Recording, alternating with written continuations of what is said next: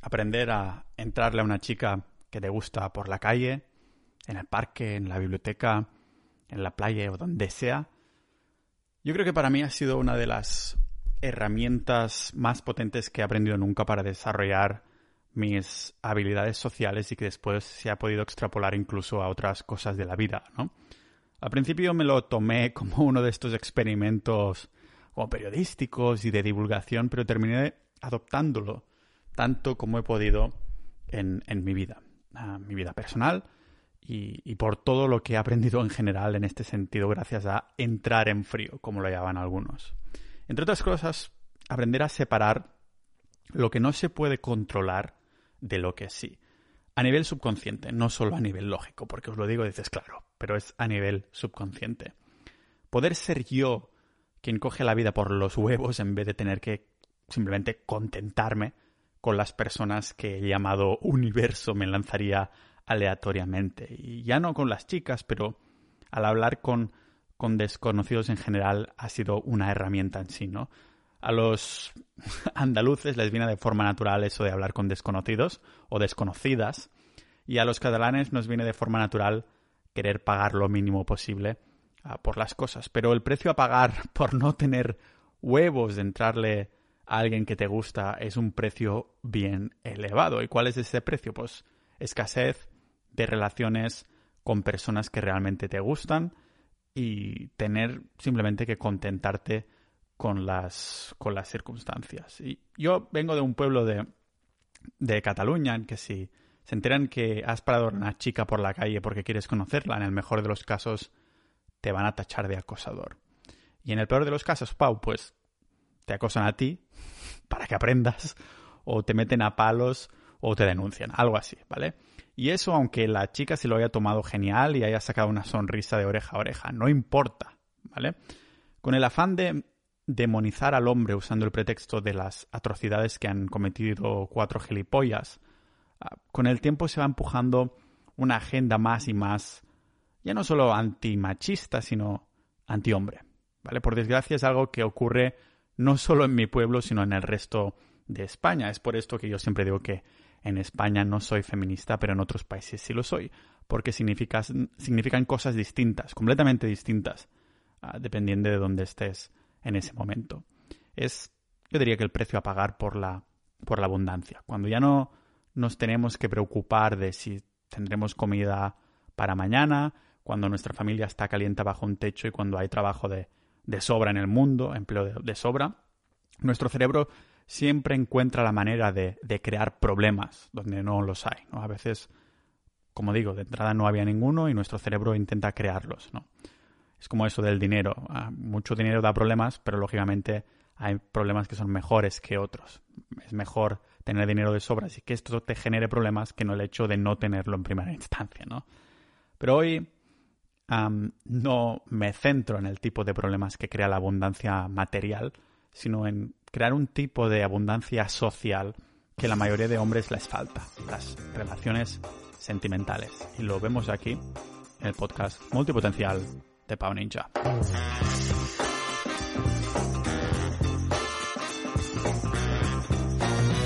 Antes de continuar, como siempre, me voy a patrocinar a mí mismo y anunciar la sociedad.ninja si os gusta el podcast, que sabéis que ahí tenemos episodios exclusivos, aparte de una comunidad maravillosa y un canal donde también hablamos de estos temas de nuestra comunidad de Discord.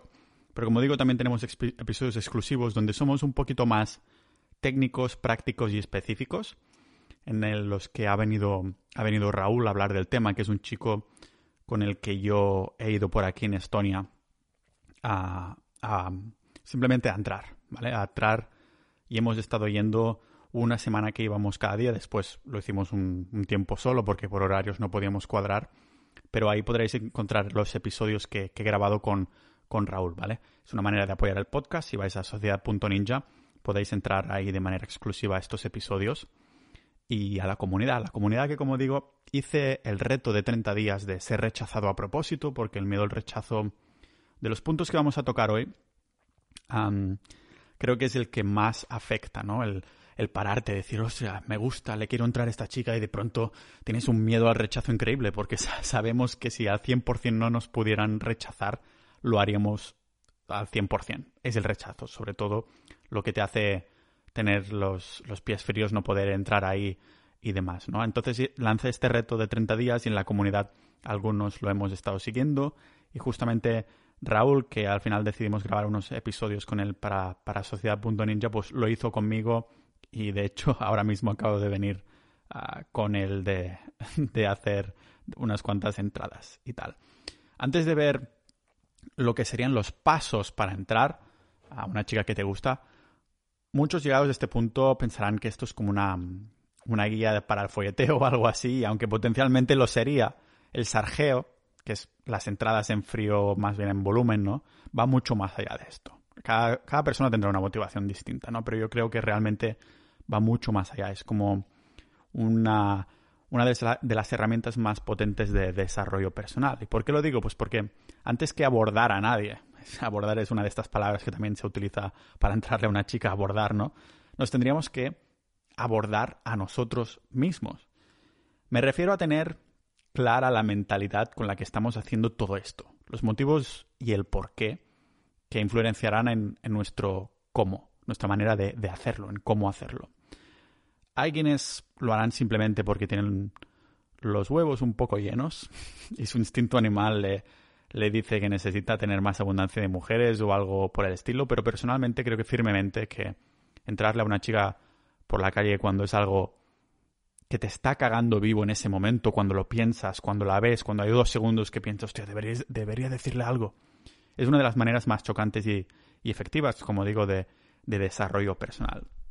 No deja de ser una, una terapia de shock contra un miedo. Y cuando superas un miedo, mejoras, subes de, de nivel, como en un videojuego. Salta, hay personas que simplemente, a ver, saltar en paracaídas vale pasta y en cambio abordar a alguien por la calle se puede hacer cada día y totalmente gratis. ¿Veis cómo soy un catalán? Ya os lo he dicho. Leer libros para superar miedos y deficiencias. No, gracias. Toda la mierda teórica que leamos en libros sobre desarrollo personal ah, o estos podcasts que podáis escuchar o los posts que podáis leer no sirve de nada si no lo aprende nuestro cerebro subconsciente. Mark Manson lo llama el feeling brain y thinking brain en su libro Todo está jodido. Ah, pues, ¿qué queréis que os diga? Que viva la terapia de shock, porque es lo que realmente hace aprender a nuestro cerebro subconsciente. La paradoja es que tiene que ser este cerebro pensador, el thinking brain, el yo más lógico, el que decida que tenemos que hacer algo para que lo aprenda el subconsciente, el feeling brain, ¿vale? Tomar acción, hacer algo al respecto. Y claro, lees que tienes que ser confiado y dices, vale, desde hoy me siento confiado. Y una mierda, no funciona así, ¿vale? La confianza de verdad crece y se cultiva cuando hacemos lo que nos da miedo, que nos hace dudar de nosotros mismos y dudar de nuestra confianza en nuestra persona cuando lo afrontamos, ¿no? El sargeo el, game, el abordaje, el entrar en frío, nos enseña un montón de cosas sobre nosotros, como lo, lo, que nos falta moldear o los miedos que tenemos que trabajar o aceptar. Así que para saltar directamente a la piscina y ponernos en terapia de shock, ¿cómo entrarle a una chica que nos gusta en la calle sin que sea acoso y que sea percibido como algo positivo para nosotros, para ella y para potencialmente incluso quien sea que nos escuche? Para que se perciba como un cumplido genuino y ponernos en una situación en la que potencialmente le podemos interesar nosotros también a la chavala, lógicamente. Pues pongámonos en situación, ¿vale? Lo primero que quiero que entendamos es que no tiene sentido tomárselo personalmente. Aún así, las primeras veces seguramente lo haremos. Pensaremos que si hemos tenido una reacción hacia nosotros que no nos esperábamos es seguramente culpa nuestra. Puede que lo sea, o puede que no. Si una chica tiene un mal día, lo, tendrá igualmente ah, de forma independiente, ¿no? De que le digas mm, de que le digas que te gusta o le preguntes dónde está la estación de tren, no importa realmente. Me refiero a que hay un montón de variables que no podemos controlar, así que suceda lo que suceda, vaya bien o mal, es importante no tomárselo personalmente, afrontarlo con una mentalidad estoica. Alguien que no te conoce realmente no te puede rechazar. Puede rechazar tu interacción inicial, el hecho de hablar con un tío por la calle, puede rechazar el periodo de tiempo que le supondrá hablar con alguien porque está, ah, estaba haciendo algo, etc. Pero lo que nosotros interpretamos como un rechazo es en verdad una, una negación no personal. No sabemos si le acaba de dejar el novio, si ha, ha tenido un mal día en el trabajo, si ha discutido con su madre, si es vegana y tiene problemas hormonales. Nunca lo sabremos. saber que hay tantas variables fuera de nuestro control son buenas noticias, porque entonces podemos aceptar que el resultado no depende tanto de nosotros. Pero no os apalanquéis, es importante aquí remarcar esta palabra tanto, ¿no? No depende tanto de nosotros. Claro que habrá cosas que dependerán de nosotros, pero un porcentaje más pequeño de, de, lo que la mayoría de tíos piensan, sobre todo cuando se trata de la entrada, de entrar, ¿no? La apertura.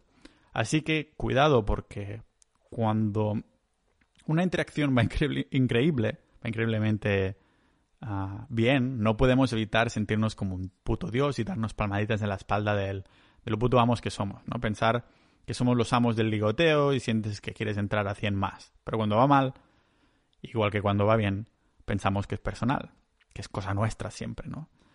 ¿Sabéis algo? no somos tan importantes, ¿vale? De hecho, valemos una mierda.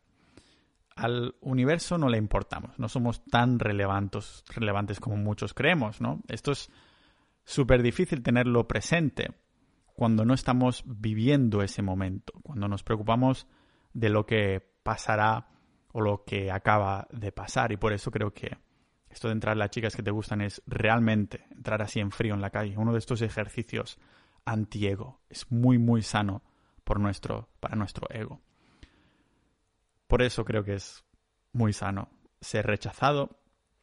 Uh, unas cuantas veces, sobre todo al principio va a pasar de forma natural, ¿no? Pero de vez en cuando, incluso los que llevan mucho tiempo haciéndolo, ya es una segunda naturaleza.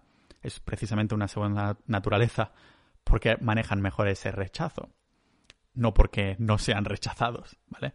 Cuando seamos rechazados estas primeras veces, que ahora entraremos un poco a ver cómo, cuando sucede este rechazo, porque va a suceder, creedme, tócate los brazos, los hombros, el pecho y verás que, que sigues vivo, que no ha pasado nada. Hay que intentar ser estoy con las emociones buenas y las malas porque solo cuando somos neutros estamos en control de cómo nos afectan las interacciones, las reacciones, el rechazo.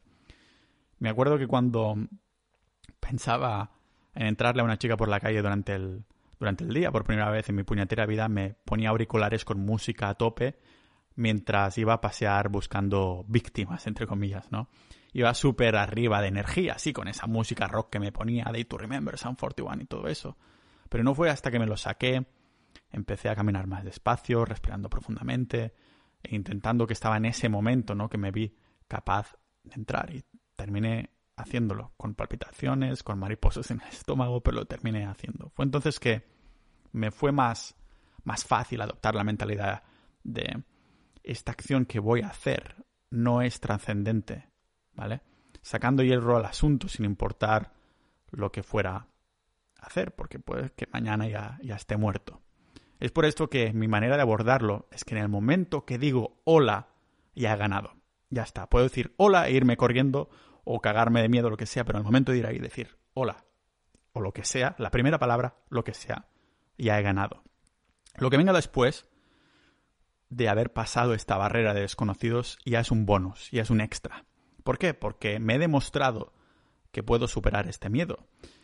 Si no hubiera tenido los huevos de entrar a esa chica, me hubiera pasado por el lado y nunca más la hubiera visto. ¿Vale? Por eso cuando veo una chica que me gusta mucho, tengo presente que si no le digo nada, entonces el no ya lo tengo, pero que si soy capaz de ir ahí, decir hola y de pronto me quedo en silencio y quiero que la tierra me trague, da igual, porque ya he ganado.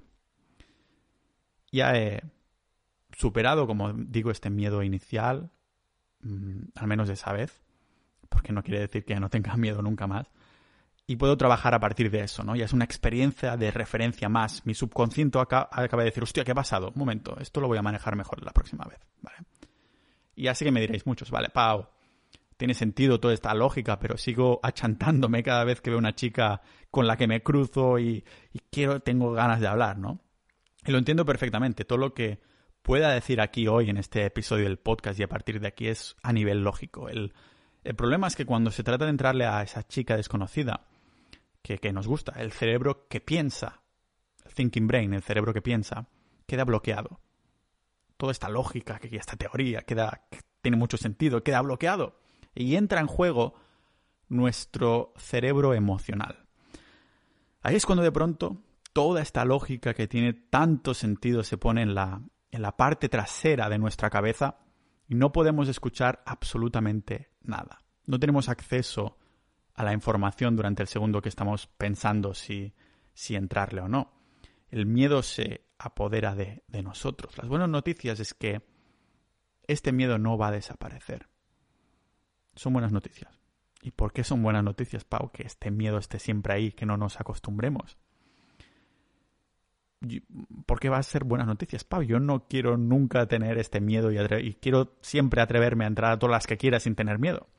Digo buenas noticias porque no solo aprendemos a manejar mejor este miedo, sino que con el tiempo se transforma en un miedo positivo que buscamos.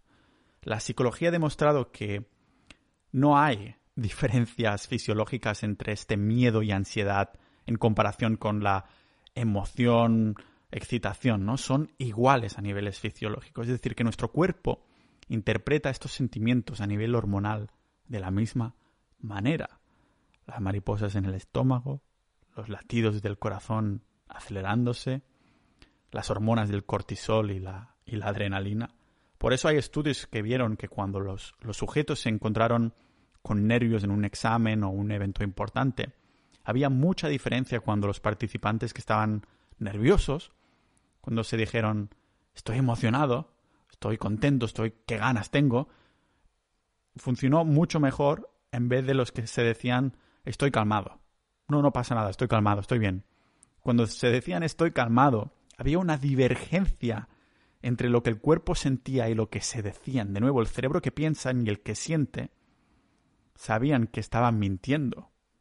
En cambio, cuando se dijeron estoy emocionado, entusiasmado, estoy excitado, estoy con ganas, ahí tiene sentido porque nuestro cuerpo así lo siente a nivel fisiológico, pero la diferencia es que ocurre un cambio de paradigma, ¿no? Sentimos lo mismo, pero en vez de tener la sensación que vamos a morir, hay la sensación de que estamos haciendo algo emocionante. Y lo estamos haciendo. Por algo sentimos esas mariposas, y nervios, o lo estamos haciendo, estamos potencialmente queriéndolo hacer. Por eso son buenas noticias que nos dé miedo entrarle a una chica que no conocemos.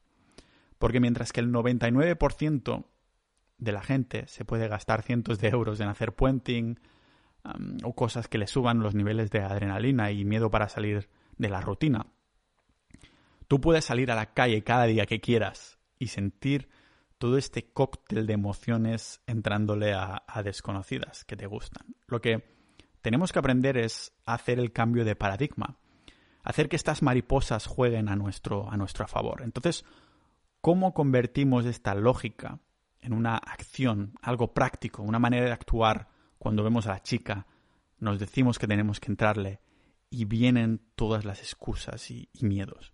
Primero, yo empezaría por hacer algo súper básico, ¿vale? Cuando nos acabamos de cruzar con ella, nos podemos decir en voz alta, qué puta emoción, qué adrenalina, joder. Todo el mundo se puede decir algo en voz baja, no hace falta que lo gritéis. Te puedes decir, joder, qué puta emoción, qué adrenalina, hostia. Lo que siento en el estómago, ¿no? Pero ¿y después qué? Y aquí lo interesante, ¿vale? Si te da mucho, mucho miedo, yo creo que puede ser interesante ir a pasear con uno o dos amigos que también quieren hacerlo y que también les dé más o menos miedo, ¿vale? Es el soporte moral de ir con alguien y sale a la, a la superficie a nuestra masculinidad competidora, ¿no? Si no le entras, no pasa nada, pero sabes que tus colegas te están mirando. Tienes ese apoyo, ¿no? Igualmente a la vez que, que tu orgullo quiere demostrarte y sobre todo demostrarles que puedes hacerlo. Vamos a pasear con, con el colega o colegas y en el peor de los casos os sacaréis unos buenos pasos diarios. Últimamente me estoy haciendo 20.000 cada día, ¿vale? De ir a pasear con Raúl y, y, hacer esto, ¿no? cuando yo lo hago eh, con Raúl, estamos hablando de nuestras cosas, aunque la mayoría de veces terminamos hablando de teoría de, del game, ¿no? De, de, la, de la seducción, de entrar a chicas y, y, esto motiva a hacerlo aún más, ¿no? Cuando estás hablando ahí y vas con una, una bola de, estos temas, ¿no? Tenéis que pactar que al cruzaros con una chica que, que le gusta a uno, tiene, tiene que decirlo, esa persona tiene que decirlo. Tal vez decirlo en voz alta, lo de, hostia, qué emoción, qué putas ganas, si cuesta mucho, ¿no? O no decirlo tú, pero que la amiga, el amigo te diga, tienes que entrar a esa, ¿vale? Que te rete. De, veo que la has mirado mucho o lo que sea, tienes que entrar a esta. Ahí el amigo te tiene que dar un empujón físico, así en la espalda, en la dirección de la chica que, que se os acaba de cruzar. Y una, una vez des este paso hacia adelante, con la inercia, ya no hay marcha atrás. Lo único que tienes que hacer, simple y directo, es hacer una pequeña carrerilla en dirección a la chica. No es caminar rápido, es una carrerilla, ¿vale? Un trote. Parece una maldita tontería, pero cuando nos damos un plan de acción física en respuesta a este miedo, a esta ansiedad, se alinea. Es como si el cuerpo ya, ya le fuera más difícil parar esa carrerilla que seguir con la inercia. Lo difícil es de este paso inicial. Por eso el soporte de alguien, cuando alguien no está acostumbrado a hacerlo solo, puede ir bien, ¿vale? Así que sigues corriendo y de mientras preparas una sonrisa que vaya en línea con esa puta emoción que te estás diciendo que sientes. En la carrería te pones delante suyo para pararla, con la mano un poco así levantada, no en plan stop delante de la cara, sino que se vea que estás así parando con la mano y sonriendo para interrumpir su burbuja de, realidad y también la tuya, ¿no? Ya te digo, no, no te pones al lado, no llamándola desde atrás, sino delante, joder, ¿vale? Y sonriendo porque no la vas a atracar, ¿vale? El hecho de ponerte cara a cara con la chica que, que, se fije en ti y que te toque decir algo, lo que sea, es lo que cuesta más a la mayoría. Es solo este paso que aún no hemos dicho ninguna palabra, ¿vale? Es lo que da más miedo, incluso más que decir algo en concreto. Es el hecho de que te toca decir algo. Pero ya estás en esa situación. Ahora por cojones toca decirle por qué la has parado.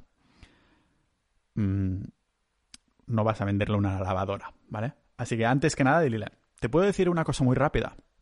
Ya está. La pones en situación para que te diga sí o no. ¿Vale? La mayoría te dirá que vale, que sí. Porque con esta frase acabas de dejar claro que no le vas a vender un televisor o hablar de, Jesús o algo así, pero ya ha interactuado contigo.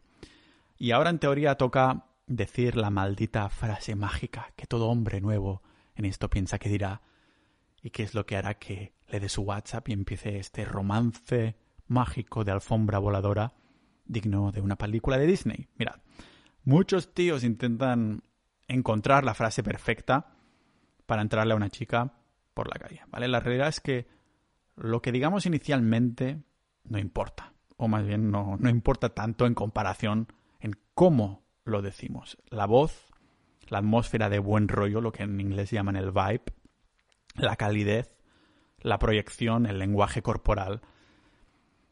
Alguien puede, esto lo sabéis bien, ¿no? Que alguien te puede preguntar la hora y que te dé unas malas vibraciones de la hostia, mientras que alguien que te, te hace la misma exacta pregunta te dan ganas de preguntarle por su infancia, ¿vale?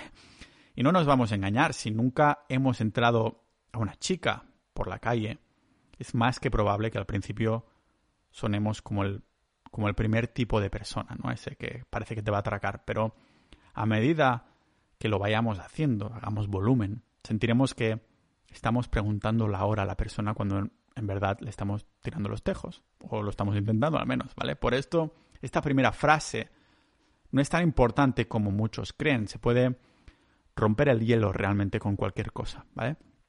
¿Queréis hacer una prueba? ¿Vale? Si no tienes problemas a entrar o quedar con eso, algunos amigos para probarlo, te separas del grupo, vas a una desconocida y le dices algo de ruido, ¿sabes? Estaba durmiendo esta noche y he empezado a escuchar un ruido. Pensaba que me estaban robando, pero resulta que es un ratón que vive en el tejado, lo que me, me ha decepcionado un poco porque ni siquiera se ha dignado dejarme esos 5 euros por el diente que me, que me, debo, me debe de cuando era niño, no sé qué, así en frío, tal cual, ¿vale? O sea, que no hace falta hacer algo así, pero a veces es incluso mucho más difícil que te rechacen o que lo que nos imaginamos que va a pasar cuando nos rechazan es mucho peor en nuestra cabeza que cuando pasa realmente, ¿vale? Podemos abrir con la frase más enlatada, más preparada o más espontánea que queramos, porque como reaccionará la chica es hasta cierto punto independiente de lo que le digamos de, entrada, ¿vale? La predisposición es lo que hemos visto antes, la predisposición a ser reactiva y abierta con nosotros ya existe o deja de existir unos segundos antes de empezar a interactuar con ella. ¿Por qué? Por lo que hemos hablado antes, ¿vale? Esta chica vive en su burbuja de realidad, no nos hemos visto nunca y nosotros vivimos en la nuestra. Por lo que, bueno, su carácter y predisposición están separados de, de nosotros entrándole, ¿vale? O sea, de lo que sí saldría es de las frases que son muy obviamente ensayadas o muy asquerosas, de rollos, frases muy, muy enlatadas, mega largas, preparadas, ¿vale? Frases que pueden parecer mm, de las que le gritan paletas desde las obras cuando pasa una mujer, no sé. Mi manera de abordarlo en esta entrada, ¿no? Es que con alguna frase circunstancial en contexto y en el caso de que no me venga nada en la cabeza, me parece importante dejar claro de buenas a primeras el motivo por el que he entrado a la chica, ¿no? Y, esta es mi frase de entrada. Si no se me ocurre nada, pues le digo exactamente esto, que no se me ocurre nada. Hey, te he visto y me he dicho, hostia, le tengo que decir algo a esta chica, pero uff, sinceramente no se me ocurre absolutamente nada que decirte. Aunque supongo que esto que te estoy diciendo ya es algo. ¿Cómo te llamas? ¿Vale? Aunque no importe tanto la frase inicial, lo que decimos al abrir a mí me parece una buena oportunidad para dejar claro también de buenas a primeras el motivo, como digo, por el que le hemos empezado a hablar, ¿vale? ¿Cuál es el motivo? Que me ha parecido atractiva y me gustaría conocerla, ¿vale? Quiero dejarle claro que si hubiera sido un señor mayor no le hubiera dicho nada, ¿vale? Si es para una tía por la calle porque te ha parecido guapísima, díselo, ¿vale? Podemos ser más directos o indirectos. El estilo indirecto sería preguntarle cualquier cosa que podrías preguntar a cualquier desconocido por la calle, pero en algún momento de la conversación intentar ir girando la tortilla para ligar, para decirlo así. Sinceramente yo prefiero un estilo más directo en el que ya establezco este tono de hombre-mujer en la conversación, rollo de, oh, chica del vestido rojo, me gustas. Te he visto pasar y me, ha encantado como bla, bla, bla, lo que sea. ¿Vale? Digamos, lo que digamos es importante que sintamos de verdad lo que estamos diciendo. Aunque lógicamente hay muchas maneras de, decir las cosas, ¿vale? Si le decimos directamente me has enamorado, es lógicamente una broma. Pero no le estás diciendo que, las, que te ha enamorado. Le estás diciendo que te gusta, pero camuflado de una exageración. Es en tono jugón, ¿vale? Es muy distinto a decir alguna mentira o ir con una máscara falsa haciendo ver que que somos algo que realmente no somos. ¿vale? Una frase que me gusta mucho es que el mundo está lleno de tíos, así que sé un hombre. ¿vale? Las chicas pueden oler la mentira a 10 kilómetros de distancia e igualmente lo que queremos no es manipular a nadie, sino hacer pasar un buen rato a la otra persona y a nosotros mismos y crecer nosotros personalmente, ¿vale? Ser capaces de decir lo que pensamos. Pensamos, ¿cómo lo vamos a hacer si empezamos con mentiras y manipulaciones ahí, ¿vale? Por esto nuestras acciones tienen que ser congruentes con nuestras palabras. Algo que, por cierto, se debería extrapolar, creo yo, al menos al resto de nuestras vidas. Es importante, entonces, no, no confundir la manipulación y mentiras con, con jugueteo o ligue. Por ejemplo, algunas frases que he usado para entrarle a chicas en la calle han sido, oye, ¿eres mi cita de Tinder cuando está ahí parada y tal? ¿Eres mi cita de Tinder? O ¿me estás esperando a mí? cuando está también ahí parada. Hoy ha entrado una que estaba parada, que estaba chateando con el móvil, y le he dicho, no le escribas más, ya he llegado yo, o algo así. también le puedes decir rollo lo que dicen en un capítulo de cómo conocí a vuestra madre, de no va a venir, él no va a venir, ¿vale? O, hey tú, la del medio, I think I've got a crush on you, ¿vale? Y una que también he usado y hasta me sorprendí a mí mismo usándola, perdone señora, es esta su hija, es que creo que me he enamorado de ella. ¿Vale? O simplemente, hola, y sonreír, y ya está. O presentarte, no importa.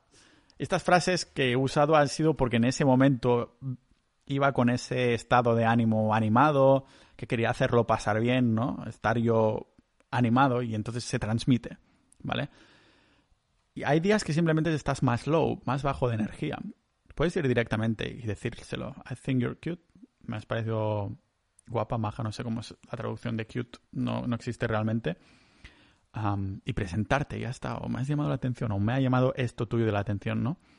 A muchos les da vergüenza que la, que la chica los perciba como un tío al que le gustan las mujeres, pero no sé si viene de las épocas del colegio donde los niños decían a Jorge le gusta a Laura, como si fuera algo de lo que sentirnos avergonzados o culpables, pero si eres un adulto, no hay que tener pudor en aceptar y proclamar que sí, te gustan las mujeres, ¿vale? Si, y si nos gusta una, una en concreto, una específicamente, ¿por qué no decírselo? ¿no? En el peor de los casos, se llevará un cumplido honesto.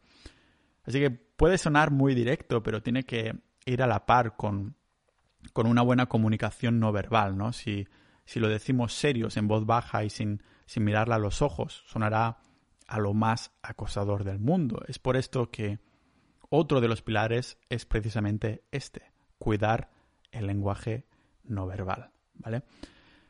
Algo que para algunos ya les viene de forma natural, pero otros tendrán que pensar en ello activamente hasta que se convierta en una, en una segunda naturaleza. ¿Y cómo se consigue esto?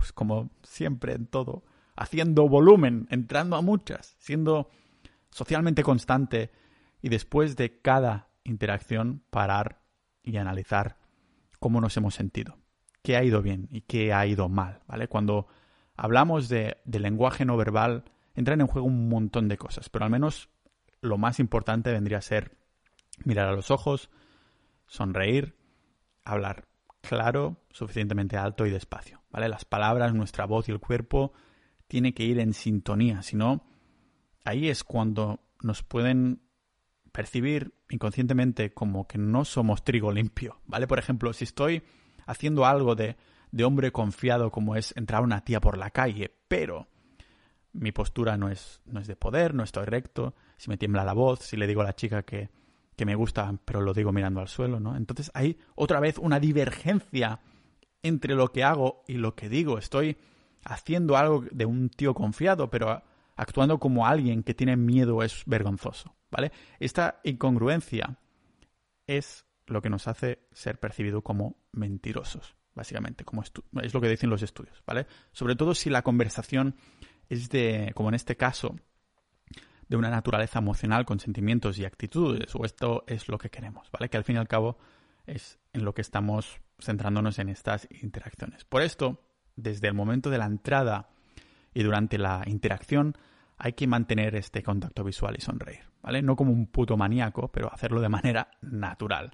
Si estás cagado y todo esto no te sale de forma natural, es lo de siempre hacer más, hacer más volumen. Lo iremos haciendo cada vez mejor y el cuerpo y mente lo terminan adoptando con el tiempo, ¿vale? Por esto es importante hacer una, una comprobación antes y después de cada interacción. Es, cuando termina la interacción, te analizas. He sonreído, la he mirado, ¿qué podría haber hecho, ido mejor, ¿vale? Esa atmósfera, el vibe con la que transmitimos nuestras ah, intenciones es incluso más importante que las palabras que, decimos. Recordemos que más del, del 90% de la manera en la que nos comunicamos es no verbal. Mirar a la, a la chica constantemente. se, puede, se puede apartar la mirada, lógicamente, cuando pensamos y demás de manera orgánica, pero también el, el hecho de sonreír. No tener miedo a hablar despacio y dejar silencios para pensar hablar con una voz potente pero sin gritar, ¿no? Pero que la chica no nos tenga que decir ¿qué? ¿qué? ¿qué has dicho? o acercarse más ah, para que nos escuche bien, ¿vale? También un contacto físico como en circunstancias, ¿vale? Tocar un poco el brazo o dar la mano. Mm, tampoco es dar la mano tampoco es considerado acoso aún, ¿vale? Unos ah, consejos y puntos que son igual de importantes tanto al entrar por la calle pero también durante la interacción, ¿vale? Si hacemos esto, veremos que de forma natural adoptamos una de estas posturas corporales de poder, ¿vale? El lenguaje corporal de una persona que una persona confiada tendría, ¿vale? Eh, si no te sientes confiado, porque estás haciendo algo que te da muchísimo miedo, entonces actúa como tal. actúa como si fueras confiado, ¿vale? El cuerpo se lo termina creyendo, en serio, es con una buena con una buena postura corporal no solo somos percibidos como más confiados, sino que además está demostrado científicamente que nos aumenta la confianza de verdad mientras la adoptamos. Por ejemplo, yo me encuentro haciendo la pose esta del Superman constantemente, ya sin darme cuenta que es la posición esa en la que tienes las dos manos en la, en la cadera como si fueras Superman. Pero independientemente de la pose, el lenguaje corporal que tengamos o lo que digamos, ya le hemos entrado. ¿Vale? O sea, le hemos entrado, que es lo que cuesta más a la mayoría. ¿Vale? Decir algo de entrada ya es algo que menos del 1% de los hombres hacen. Si encima lo hacemos de una forma que no es creepy, que no es repulsiva, con buenas formas, con tranquilidad, sin invadir el espacio vital de la chica, con buena voz y buena pose, ya tenemos muchísimo ganado. ¿Os acordáis de eso de mm, que siempre estoy diciendo volúmenes ingentes de mediocridad, que hay que hacer ahí a tope, ¿no? Pues aquí también aplica, ¿vale? Hace poco, como decía en la comunidad en sociedad.ninja, hicimos un reto individual en el que durante 30 días teníamos que llevarnos al menos un rechazo diario. Hoy llevo tres, por cierto. ¿Por qué un rechazo y no simplemente entrar una sola chica al día? Muy fácil, porque si supiéramos al 100%, como digo, que la reacción que nos daría la mujer sería positiva, el miedo al rechazo no existiría al entrar a una. ¿Qué significa esto? Que lo que nos hace falta trabajar es que nos puedan decir que no de mil maneras distintas y aceptarlo. Esto es lo más difícil, ¿vale? Por esto creo que mm, puede ser interesante. De momento hoy lo vamos a dejar aquí, pero voy a hacer algún capítulo más al respecto, ¿vale? voy a hacer un capítulo hablando un poco de los, de los aprendizajes de la vida, para decirlo así, que he tenido yo haciendo estos, estas entradas en frío, de la época que lo hacía, de cuando dejé de hacerlo y ahora que lo vuelvo a retomar. Y, y a la vez voy a hacer algún capítulo más al respecto y acordaros que en Sodia.ninja, en privado tenemos un episodio, creo que dos ya, con Raúl, en el que hablamos de esto de una manera desde los inicios, de cómo se originó toda esta teoría y cosas así, de la práctica y demás. Pero creo que a nivel de tener unos pasos iniciales sobre la teoría para entrarle a alguien está bien. Me gustaría ir metiéndome más a modo práctico y también a más modo filosófico. Ya os digo, voy a hacer un episodio sobre lo que significó para mí aprender todo esto, cómo lo he extrapolado, cosas que he aprendido a entrar en Chicas en Frío por la calle a mi vida o cómo lo estoy extrapolando y cómo lo estoy aprendiendo, ah, en el sentido de que qué aprendizajes me llevo, pero también vamos a intentar ponernos un poquito más técnicos. Me gustaría hacer uno, uno de los episodios también sobre el miedo al rechazo como tal, porque es esto lo que tira atrás a la mayoría. Y ahí también intentaremos ponernos un poquito más filosóficos, a la vez que también un poquito más práctico. Creo que las dos cosas son, son igual de importantes porque ya veis que cuando estamos ahí el cerebro emocional toma lugar, toma el mando de nuestro cerebro, ah, pero también es importante tener presente cuál es la filosofía detrás de esto, ¿no? o al menos a mí me parece súper interesante y puesto ahí en desarrollo personal. Si queréis dar soporte al podcast, acordaros de uniros a sociedad.ninja y si os molan estos temas, recordaros que ahí también tenemos un canal en el que lo podemos discutir, nos podemos motivar mutuamente podemos hacer, ir a hacer algún sarjeito juntos o cosas, cosas así. Ah, si estáis en, el lugar físico donde me encuentre yo o donde os encontréis vosotros, tenemos una comunidad de puta madre y que por cierto al final la vamos a limitar a 500 personas y ya vamos en dirección a las 400, así que si queréis dar soporte, Sodia.ninja, muchas gracias a estos miembros para dar, para que pueda seguir haciendo este contenido gratuito, también a los oyentes que habéis llegado hasta aquí. Así que nos vemos en el próximo episodio de este podcast multipotencial de Pau Ninja.